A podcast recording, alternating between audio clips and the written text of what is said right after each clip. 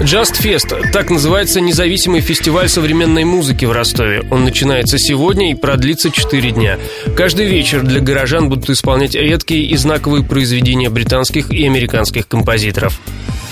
Подробности Первый день посвятят творчеству английской группы Mammal Hands. Это выразительный джаз со своеобразным ритмом и примесью шаманских мотивов. В среду сыграют произведения американского композитора Стивена Райха, одного из первых исполнителей в жанре минимализма. Атмосферу создадут циклически повторяющиеся фразы, сыгранные на пианино, либо прохлопанные в ладоши. Четверг станет вечером авангарда и модерна, а в пятницу гости услышат медитативные и полные пауз пьесы другого американского минималиста Мортона Фелдмана.